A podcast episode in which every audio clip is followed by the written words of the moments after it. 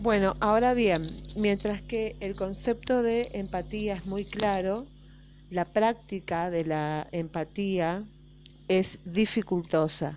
Venimos de una cultura del pudor donde las manifestaciones externas de solidaridad casi se dan por eh, rebosamiento del afecto. La empatía profesional pide exactamente lo contrario. Figura 2.4. Figura 2.4 habla de la situación, lo que ocurre en la relación social. La figura 2.4 es la diferencia entre la manifestación empática en el medio social y profesional. Lo que ocurre en la relación social, la situación es una amistad consolidada y las manifestaciones son empáticas post-rebosamiento.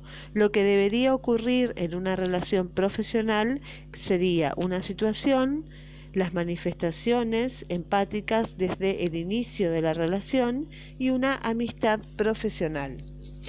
Escenificar un gesto de solidaridad cuando apenas tenemos un destello de afecto hacia el paciente. ¿No es esto hacer teatro? Se pregunta con razón el alumno avesado.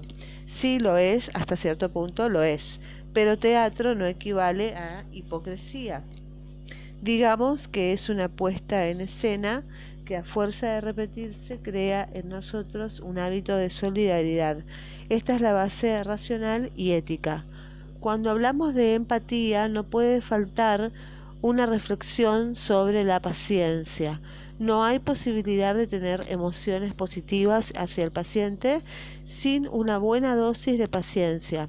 ¿Se imaginan intentando decir algo parecido a una respuesta empática desde la irritación o las prisas?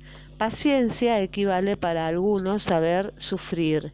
Preferimos definirla como esta calidad emocional por la que aceptamos como inevitable lo que resulta inevitable.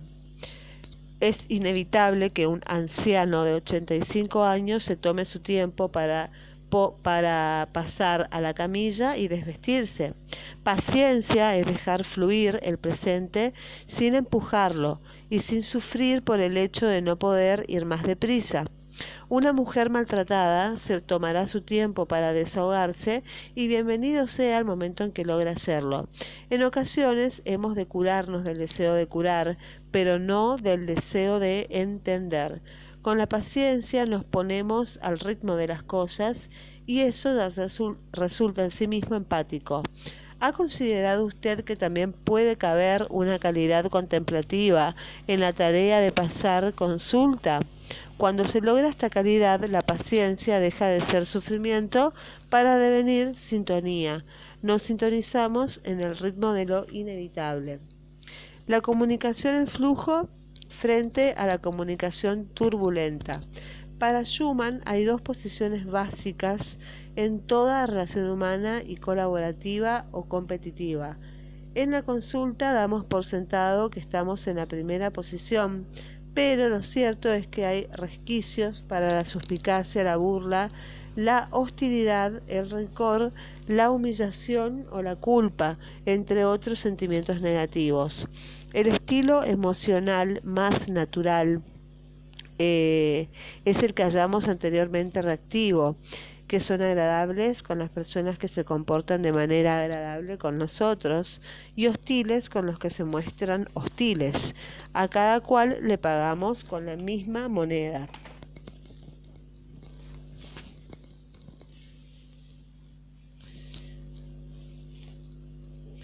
Lo contrario al estilo reactivo es el estilo proactivo. En el estilo proactivo tratamos de romper el círculo vicioso de las emociones negativas. Hay personas dotadas de un humor a prueba de bomba, siempre parecen estar alegres y optimistas. Son personas proactivas en todas las facetas de su vida. Su capacidad de impregnar el medio donde se mueven con estas calidades las hace muy apreciadas. Podemos aprender mucho de ellas, por ejemplo, podemos aprender siendo eh, aprender del sentido del humor, sonreír y reír con el paciente, nunca a costa del paciente. Y también podemos aprender la inutilidad del rencor. El rencor es una fantasía de venganza que nunca acaba de realizarse. La persona rencorosa tiene un libro de contabilidad con donde con paciencia de avaro atesora números rojos, esperando el momento oportuno para pasar cuentas. No le importa mucho que llegue este momento porque en el fondo disfruta con la infelicidad de la espera. En resumen, eh, de un estilo proactivo se deriva una comunicación emocional en flujo, de uno reactivo una comunicación turbulenta. Vamos a estudiar esta última, la comunicación turbulenta. ¿Se imaginan ser el médico o la enfermera de un paciente al que tenemos tirria o bronca? Eso sucede. Puede que el origen sea una jugarreta que nos haya hecho este paciente hace unos años. Las consecuencias pueden ser graves. Al bloquear la relación e impedir un auténtico interés hacia lo que, lo que le ocurre al paciente, desviamos las energías para pensar cuál puede ser el máximo beneficio que podemos procurarle. Aunque el clínico piense que está haciendo como para cualquier otro paciente, está a riesgo de banalizar las quejas. Otra vez lo de siempre, vaya pesado. Es un perfil de alto riesgo para errores clínicos. Por consiguiente, hemos de poner las cartas boca arriba y decidir si proseguimos la relación o la rompemos. si decidimos seguir con la relación, hemos de hacer obligatoriamente borrón y cuenta nueva, limpiar la memoria de las secuencias desagradables con que la vida se tropieza, es un mecanismo básico para preservar la salud de nuestras relaciones personales, lo que es tanto como decir de nuestra salud mental. Otra manera que tiene el clínico de descargar su frustración es humillando al paciente o a sus familiares. Por ejemplo, en urgencias pediátricas, un ejemplo se podría hacer, ¿y por qué nos trae a la niña habiendo pasado tantas horas? Claro, como ha acabado el partido de fútbol, todos para urgencias, ¿no? Si estuvieran enfermos de verdad, otro gallo cantaría.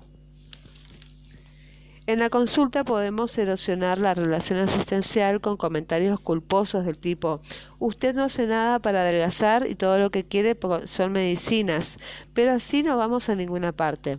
Lo mismo dicho en un tono constructivo es, por supuesto, vamos a darle medicinas para este dolor de rodillas, pero piense que la mitad del negocio es que usted adelgace, ni que sean 5 o 10 kilos en oposición a la comunicación turbulenta, donde la culpa, la humillación y el rencor son placeres básicos, la comunicación en flujo es un tipo de comunicación cooperadora. El concepto de autoridad deja paso al concepto de utilidad, ser útiles al paciente aunque debamos rectificar. La clave de este estilo reside en un tono emocional de aceptación del otro, integración de sus expectativas y empatía. Con respecto a la aceptación del otro, el paciente no necesita la tarjeta de presentación de una enfermedad orgánica para ser considerado paciente. Sus inquietudes o su malestar son razones suficientes y tampoco vamos a criticar su manera de ser. Las personas son como son y es inútil, cuando no contraproducente, Imaginar un escenario de pacientes perfectos o buenos pacientes. ¿Buenos para quién? El clínico debe aceptar toda la variedad y riqueza del ser humano. Un paciente difícil es una gran oportunidad para detectar nuestras insuficiencias técnicas y emocionales. La utopía, en realidad distopía del buen paciente, consiste en un mundo repleto de ciudadanos educados que nos aportan motivos de consulta bien elaborados en un perfecto estilo expresivo y si puede ser con enfermedades interesantes. La utopía del buen paciente ha hecho un daño enorme al profesionalismo y se contagia de manera inaparente de tutores a alumnos o residentes. La integración de las expectativas. Propiciar su verbalización es el primer paso, pero no basta con escucharlas, debemos hacerlas nuestras. Las hacemos nuestras cuando declaramos, lo tendré en cuenta, cuando adaptamos el curso de acción a sus preferencias o cuando propiciamos alternativas para que el paciente tenga sensación de control. La empatía. Ya hemos hablado de ella, pero aquí nos interesa enfatizar su componente expresivo. Y hay en este punto mucho de depuración voluntaria de muestra de nuestra manera habitual de hablar un paciente no es tuberculoso, sino que tiene tuberculosis. Sus, ansiedades nunca son tonterías, sus quejas tampoco son a priori banalidades. Cuando depuramos este tipo de expresiones cotidianas, empezamos a hacer de la empatía un hábito y empezamos a ser mejores, como acertadamente enseñó Siddhartha Gautama 600 años atrás. El compromiso terapéutico. No vayamos a confundir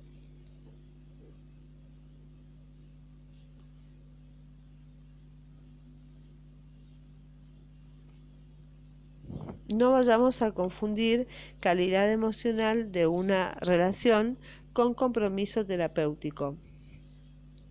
Entendemos por compromiso terapéutico el grado de riesgo, esfuerzo e incluso sacrificio personal que el paciente o en su caso el clínico están dispuestos a, arrostrar en el proceso terapéutico. Puedo mantener una comunicación en flujo y el compromiso terapéutico ser muy escaso. Los datos para sospechar esta falta de compromiso son que el paciente no acude a algunas, algunas, eh, algunos turnos, algunas citas, eh, cuando el diálogo avanza hacia situaciones conflictivas, cuando uno de los protagonistas, ya sea el paciente o el profesional, desvía la conversación, eh, cuando detectamos la falta de adherencia a una determinada medicación o consejo por parte del paciente, cuando el paciente sale de la consulta, el profesional necesita hacer un comentario burlón a algún colega o al estudiante que le acompaña. Las causas por las que un paciente no se compromete en la relación pueden variar según la situación clínica o el problema de salud.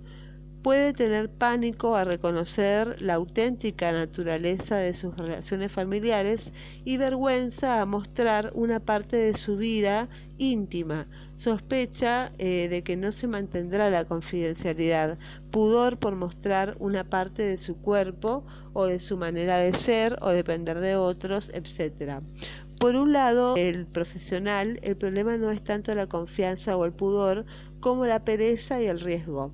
Compromiso terapéutico escoger una radiografía eh, y consultarla con el radiólogo o en el caso de la enfermería solicitar unos minutos de espera al paciente mientras que se consulta una duda con el médico, llamar a otro especialista para conseguir una visita urgente o llevar un caso donde nuestra actuación ha sido desacertada a sesión clínica tratando de recoger ideas de otros colegas para subsanar un error. Y a veces el paciente entrega literalmente su intimidad al profesional, incluso en una primera entrevista. La cordialidad produce en el paciente una falsa sensación de familiaridad, pero ello no equivale a un compromiso futuro en el proceso asistencial y entre otras razones porque en la soledad de su hogar puede experimentar una vergüenza que le impida regresar a la consulta. Consecuencia, habremos perdido al paciente.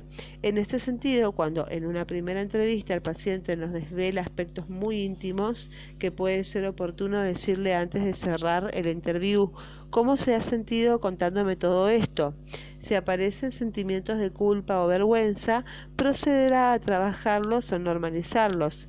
Muchas personas se sienten así. Lo que me ha contado no me resulta raro ni extraño. Es normal incluso sentir pudor por lo que me ha contado, pero no olvide que nosotros tenemos el deber de confidencialidad. Y finalmente, para minimizar la reacción de vergüenza, vamos a quedar para tal día pero me interesaría ver la evolución de esta molestia, siendo tal molestia con preferencia en el área biológica. La buena escucha.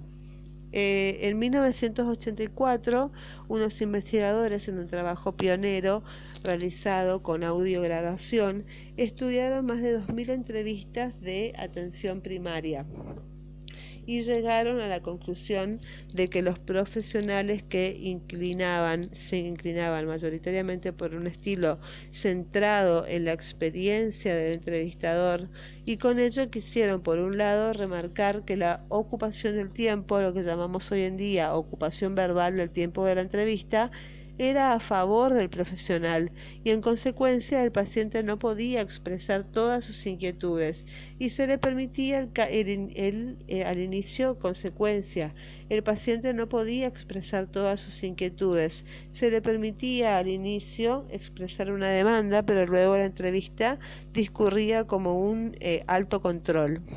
El entrevistador delimitaba a cada momento lo que deseaba que le que le dijera al paciente y en el Euro, en el Euro Community Study, las ocupaciones verbales medias de buenos entrevistadores oscilan entre un 51 y un 54% del tiempo total. Entonces, ¿puede suponer una gran pérdida de tiempo que el paciente se exprese con absoluta libertad? ¿Comporta beneficios reales? Abogamos por un instante en toda entrevista que llamamos de apoyo narrativo o punta de fuga donde procedemos al vaciado de la información preelaborada a una escucha sin contraprisas, donde el profesional deberá actuar como eh, la cordialidad eh, de como em, eh, mero apoyo y estímulo. La cordialidad determina, junto con la reactividad, la cantidad de información vertida espontáneamente por el paciente. La empatía ya descrita en forma suficiente, la profundidad de los contenidos y entendemos por reactividad del entrevistador el tiempo que tarda en intervenir después de haber hablado el paciente.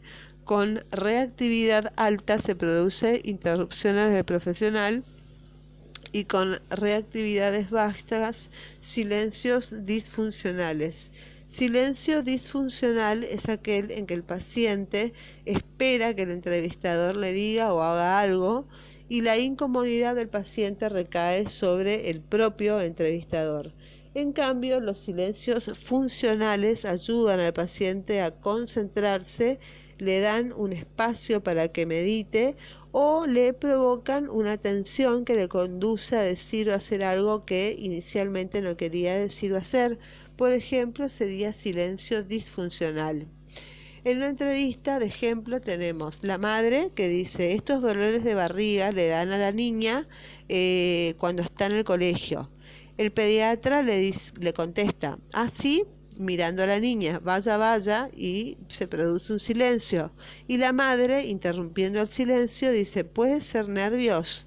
Este silencio es disfuncional porque pone el acento en observar a la niña, no a, no a que la niña hable. La madre lo nota e interrumpe el silencio. En cambio sería funcional si la conversación fuera. La madre dice, estos dolores de barriga le dan a la niña cuando está en el colegio.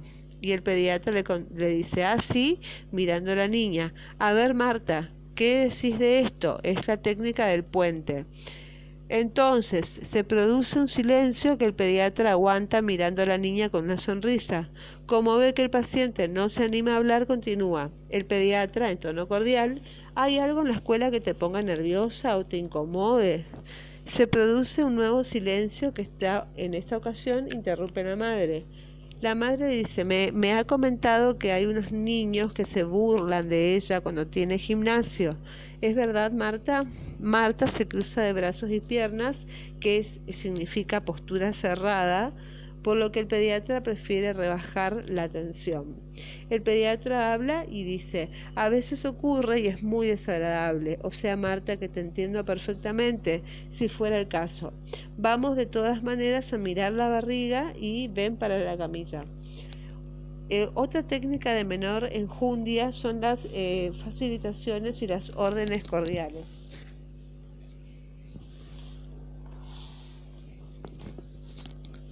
Eh, las primeras, las facilitaciones, Eh, la primera de ellas se trata de una conducta del entrevistador, verbal o no verbal, con la cual intenta ayudar al paciente a iniciar o proseguir su relato sin indicar, sugerir o prejuzgar los contenidos del mismo. Y para ello puede hacer cabeceos que indiquen continúe, lo escucho con atención o sonidos guturales de similar significado. Y otras veces lo indicará con órdenes cordiales del tipo continúe, se lo ruego, o ¿qué más me, puedes contar? o hábleme más de este tema. Los entrevistadores con habilidades de facilitación suelen usar la técnica especular eh, consistente en reflejar con el rostro eh, reacciones emocionales similares a las que experimenta su paciente. Si éste manifiesta dolor, harán una microexpresión de dolor. Si el paciente ríe, sonreirán, etc. Observe cuán importante es detectar en una conversación la posición asimétrica que es la contraria a la especular. Sonreímos y nuestro contertulio evita la mirada y claramente no sonríe. Esta asimetría nos indica a las claras que no está en flujo emocional con nosotros, que no nos tiene empatía o simpatía, algo pasa. No olvidemos que la comunicación es un proceso eminentemente cualitativo en el que importan este tipo de signos cargados de significado.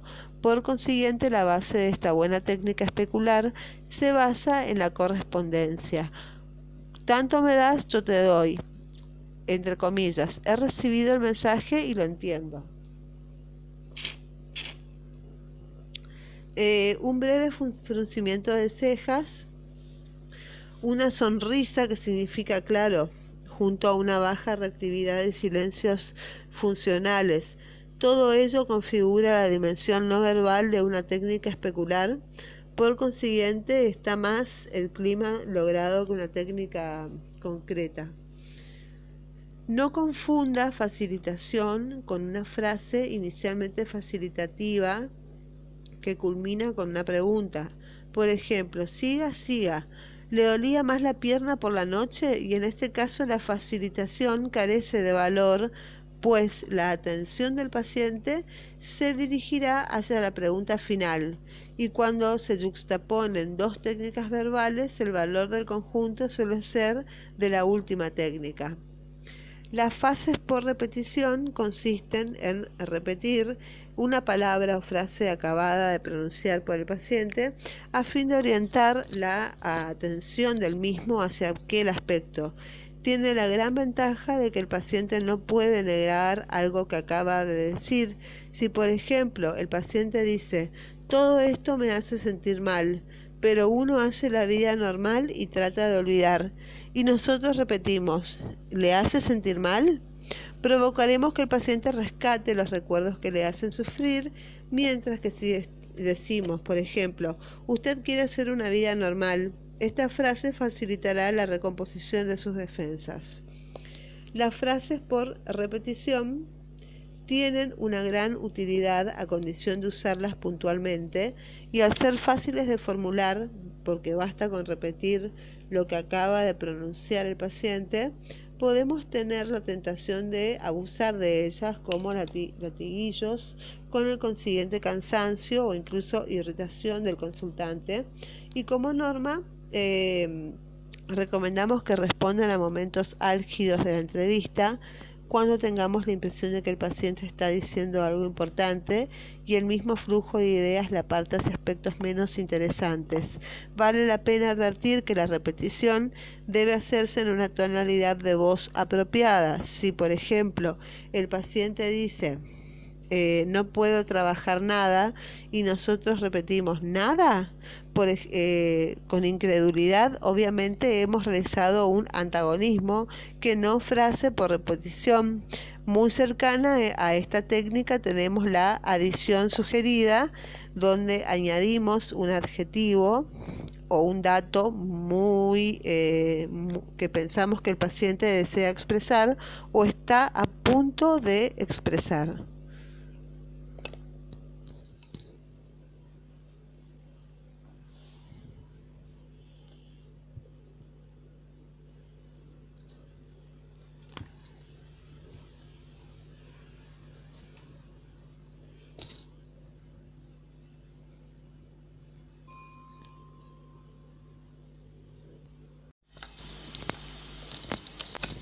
Bueno, muy bien, continuamos en la página 57 hablando del acompañante invasivo.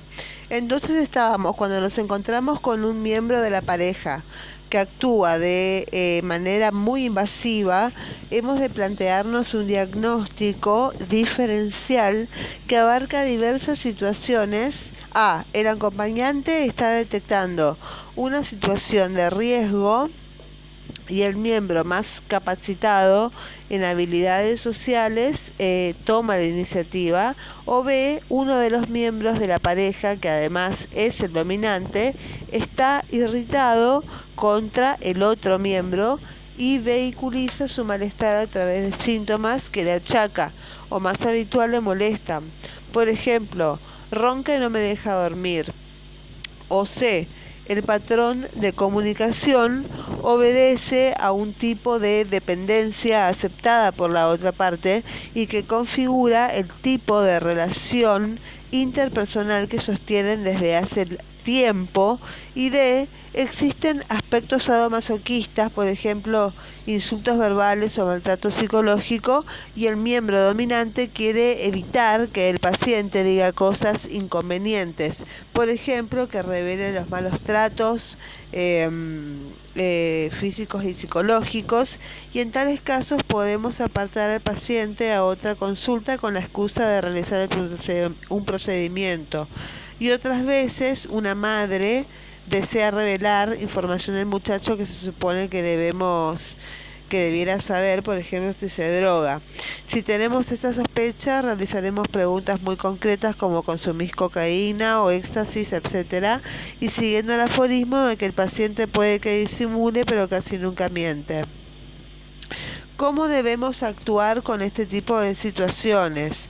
Uno, aplique la técnica que llamamos vaciado de interferencia, que está en la tabla 1.1 del capítulo 1,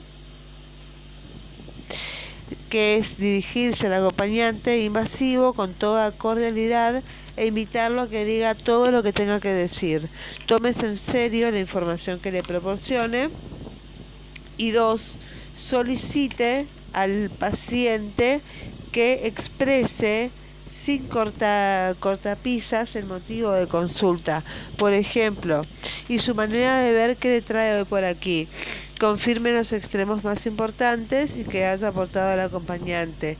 ¿Y qué le parece esto que dice su señora en relación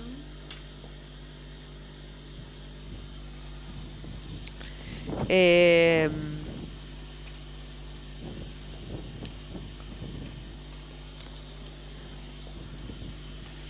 ¿Qué le parece esto que dice su señora en relación a que, y es lo que llamamos la técnica del puente? Tercero, en caso de que el acompañante interrumpa de nuevo, eh, y usted no considere útiles sus aportaciones, póngale un pacto de intervención. Entonces es decir, bueno, ha tenido usted su tiempo para contarme todo lo que ha querido. ¿Qué le parece si ahora le dejamos este tiempo a XX? Si a pesar de ello el acompañante insiste, podemos llevarnos al paciente en la camilla y proseguir ahí la anamnesis junto a la exploración física. Y si aún así el acompañante invade el espacio del paciente, puede que sea oportuno llevarlo a otra consulta o invitar al acompañante a que abandone la consulta, que es la creación de un nuevo entorno. ¿Qué le parecería si por un momento nos deja solos y enseguida le hago pasar de nuevo? Procura hacerlo con toda cordialidad. En el caso analizado, que decía, doctora, dígame usted, dice la doctora, José, otra vez me he constipado. La esposa dice, Diga que no, doctora. No es constipado, es una bronquitis porque no para de fumar, no hace caso de lo que usted le dijo, tiene que asustarle porque así no sé a dónde vamos a parar. La doctora, proponiendo al paciente que dé su consentimiento para realizar el vaciado de la transferencia, interferencia, ¿le parece bien, José, que primero su señora me diga todo lo que quiera? Y luego usted me cuenta también todo lo que quiera. La esposa, sin esperar el consentimiento de su marido, dice, pero usted, doctor, aparte de que no hace ningún caso de lo que usted le dice, a ver si le asusta porque no para de fumar. Y el caso es que el otro día me asusté mucho porque cuando subía unas escaleras eh, se puso pálido y con dolor en semejante parte y se señala el precordio. La doctora dice, ¿me quiere comentar algo más del marido? Esposa, no. Del marido no, pero yo también tengo porque me duele el hombro. La doctora, que ignora la demanda del acompañante, pues sí, ¿le parece ahora? Vamos a dar la palabra al paciente. ¿Le parece bien? Y veamos, señor José, usted venía por el resfriado, ¿es así? Paciente, eso es la doctora con la técnica del puente y eso que me cuenta su señora sobre este dolor que le dio subiendo unas escaleras. En la agenda del profesional aparece de manera prioritaria clarificar estos síntomas que pudieran eh, anunciar una precordialgia. Incluso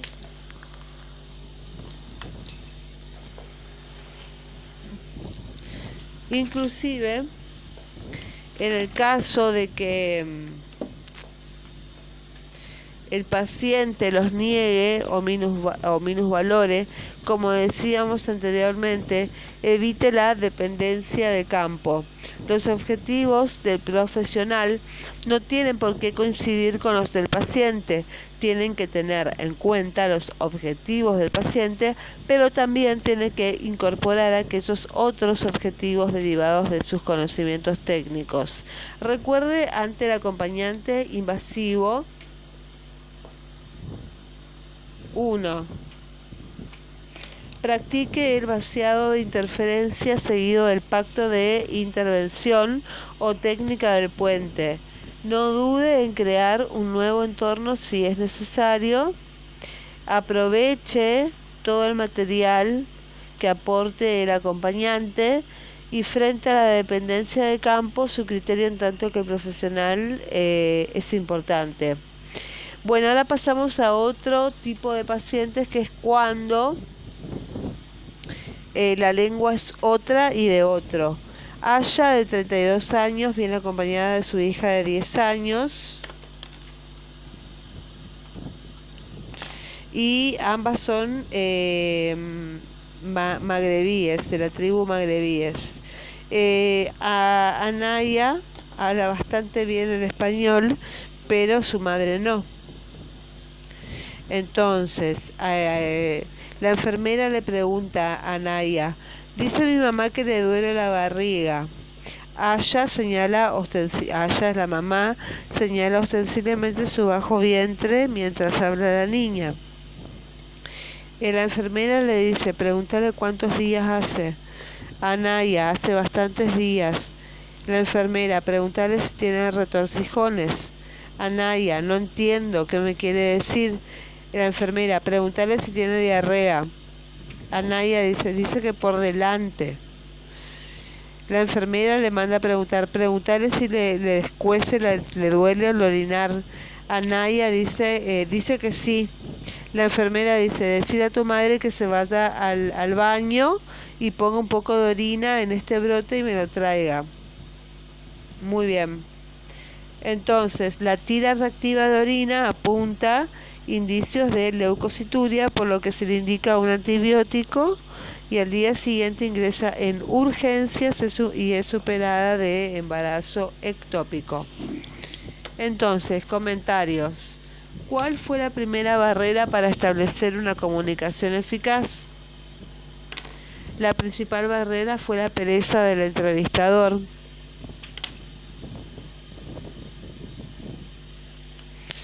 Pensó que podría ahorrarse una exploración física basándose en las referencias de la niña y la presunta disuria y en este caso resultaba ineludible una exploración abdominal y pélvica, aunque solo fuera por los gestos ostensibles de la mujer señalándose bajo el vientre el valor de la palabra quedaba en un segundo plano. Segundo, en ausencia de un mediador cultural, ¿deberíamos negar la asistencia a este perfil de paciente a fin de evitar errores clínicos? Nunca denegaremos la asistencia. Existen diversas comunidades autónomas, un teléfono de traducción simultánea para la mayor parte de los idiomas. Si esto no es posible, es mejor, es mejor tratar de entenderse directamente con la mujer y auxiliarse de la niña de manera puntual para palabras concretas y finalmente lo más exhaustivo posible sin dejar de comunicarse a nivel no verbal mientras exploramos. Si persisten dudas sobre la orientación diagnóstica y son dudas relevantes, procederemos a requerir la presencia de un mediador o derivaremos a un centro provisto del mismo. ¿Cómo o debemos actuar en este tipo de situaciones? Bueno, tenga a su alcance un libro de Babel donde en diferentes idiomas que figuran dibujos con frases ilustrativos de las molestias más habituales. Segundo, familiarícese con el uso de los teléfonos de traducción simultánea o en su defecto con los servicios de voluntariado que ofrecen eh, prestaciones similares. Tercero, acuerde con el paciente un código sencillo, no verbal. Aquí sí, aquí no aquí duele, aquí no duele y haga esto, yo hago, etcétera. Cuarto, aunque un familiar o un amigo eh, traduzca al paciente, no olvide que pueden producirse errores muy importantes. No olvide nunca realizar una exploración física completa y otorgue un valor independiente a los datos de la exploración. Y quinto, en determinadas situaciones, el acompañante que actúa como traductor puede confundirse y responder como si él fuera el paciente y trate de percibir si es un traductor capacitado, eh, longitud parecidas a las o cada vez que se dirige al paciente se esfuerza por hacerse entrar. Bueno, vamos a pasar a los conceptos avanzados, página 59 tipos y propósitos de la escucha. La escucha que practicamos en nuestras relaciones sociales es una escucha eh, operativa dirigida a solucionar problemas. Cuando encontramos en conversaciones más íntimas, escuchamos en parte por cortesía para acompañar a la otra persona y si existe amistad, en parte por simpatía para contagiarnos mutuamente de emociones o opiniones como compartir nuestra realidad íntima es colocar el mundo de manera parecida. La escucha profesional es distinta. Por un lado, sustituye la simpatía por la empatía y el concepto de empatía da derecho al clínico para comprender de manera afectuosa, pero no emocionada. Ello le faculta para ir más allá de los contenidos superficiales. Un clínico toma nota no solo de lo que dice el paciente, sino de cómo lo dice. Un paciente pesado, entre comillas, puede tener un déficit cognitivo. Una repentina euforia le hace sospechar una hipomanía por por ingesta de antidepresivos, unos trastornos digestivos mencionados de paso por el paciente le hacen pensar en una dispepsia ulcerosa. En esto consiste la escucha semiológica, pasar la, de la anécdota a la categoría.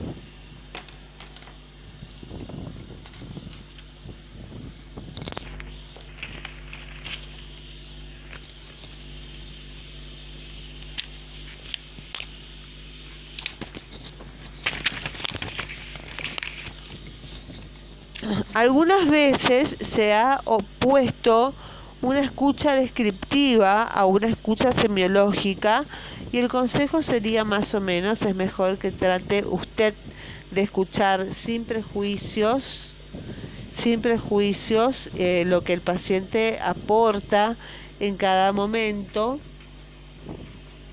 eh, dejando, pero no eh, provocando que se forme en su mente un escenario de lo que puede ocurrir.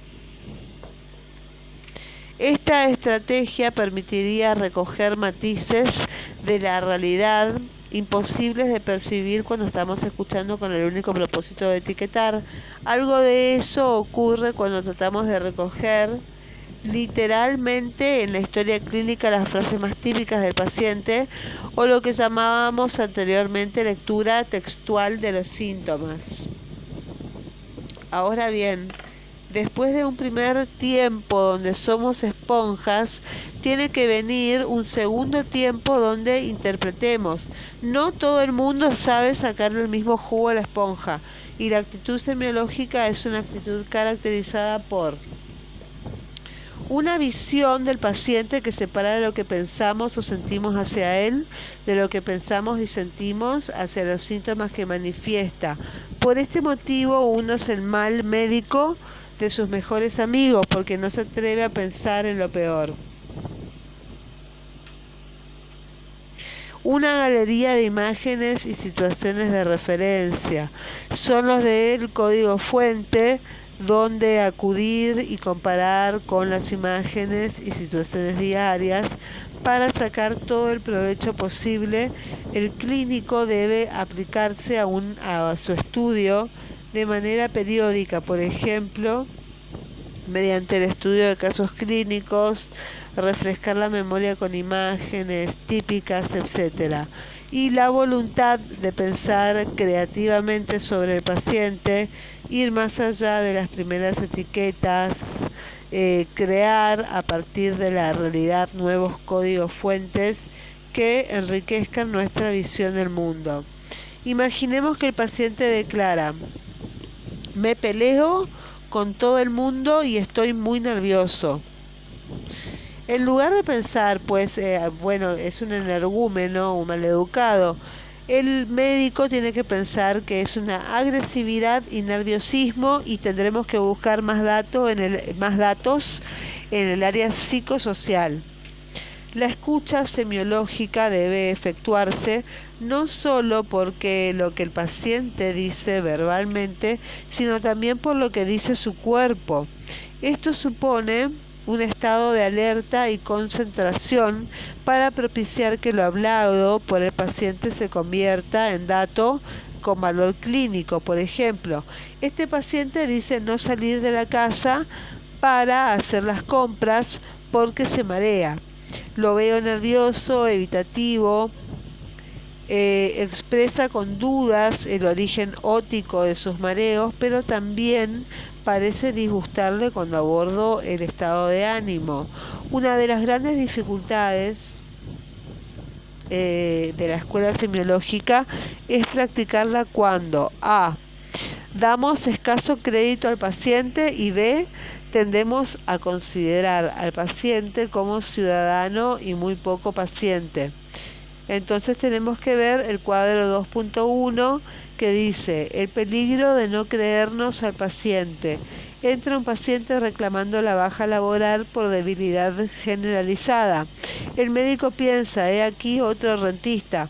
Esta clasificación le retira el valor de paciente para darle el valor de ciudadano rentista y por consiguiente ya no practica la escucha semiológica.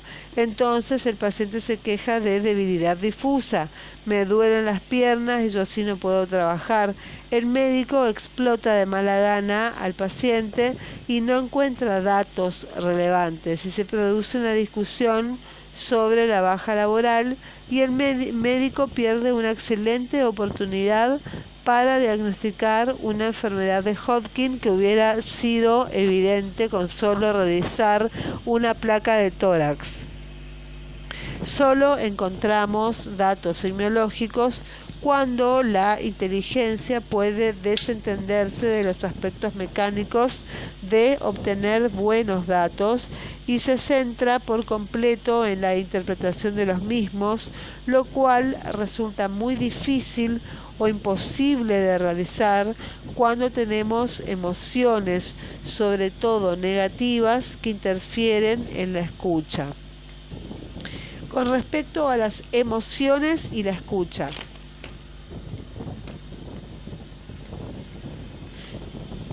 Posiblemente